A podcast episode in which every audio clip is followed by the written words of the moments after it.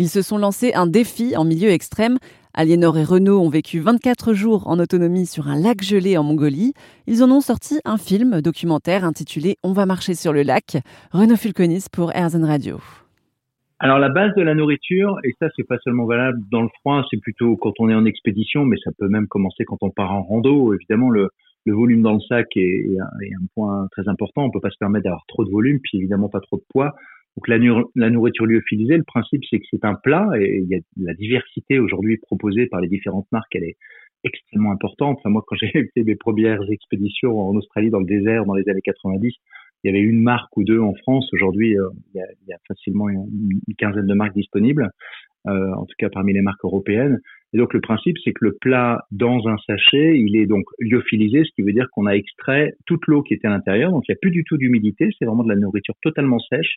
Donc ça ressemble plus à des sortes de flocons. Euh, alors parfois on aperçoit un peu le, légume ou le morceau de viande, mais c'est un peu difficile de définir exactement ce que c'est.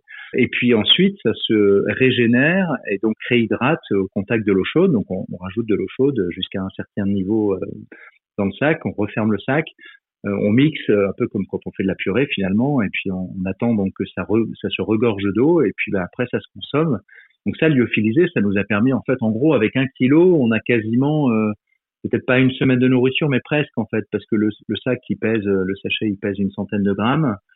Euh, et puis bah donc il y a un plein et parfois le plein, euh, parce que évidemment le ce qui est important et là euh, c'est caractéristique du grand froid, c'est qu'il faut pouvoir consommer un nombre très important de calories. Et donc là on était parti sur entre 4 et 6 000 calories par personne et par jour, même si mon gabarit est, est plus important que celui d'Aliénor.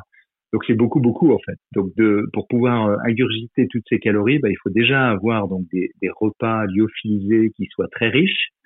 Euh, mais en plus, on avait euh, on avait apporté de l'huile avec nous, donc on avait la possibilité de rajouter de l'huile à l'intérieur de, des sachets pour que ce soit donc plus gras et de ce fait plus calorique.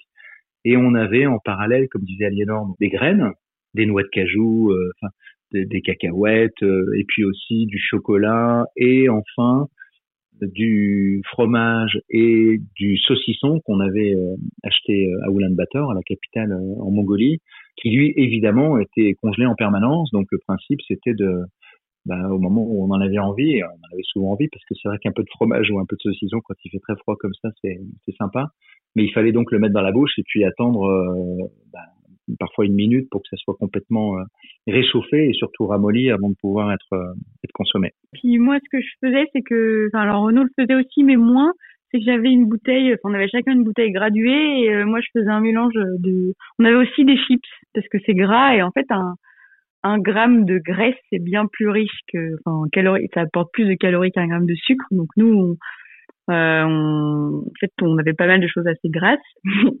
et, euh, et donc dans le dans, dans ce, cette bouteille graduée, donc moi je mélangeais des cacahuètes, euh, des chips, du saucisson, euh, du fromage, euh, du chocolat, tout était mélangé. Et, et, en fait, on buvait à la bouteille quand on faisait une pause avec un peu de thé, quoi. donc tout se mélangeait un peu, mais globalement c'était c'était bon.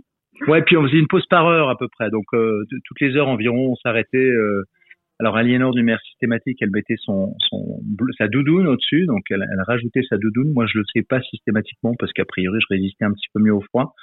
Mais en tout cas, on s'arrêtait à peu près toutes les heures pour euh, bah, pour faire une pause et puis euh, et puis euh, boire du thé chaud et, manger ces fameuses graines, entre autres parce qu'on s'arrêtait pas pour déjeuner. Euh, c'est trop compliqué en fait de, de s'arrêter. Puis surtout, euh, s'arrêter pour déjeuner, ça implique de s'arrêter plus longtemps et donc de se refroidir. Et ça, on pouvait pas se permettre. C'était Renaud et Aliénor, un couple venu du Loiret qui a filmé son expédition sur un lac gelé en Mongolie pour Airzen Radio.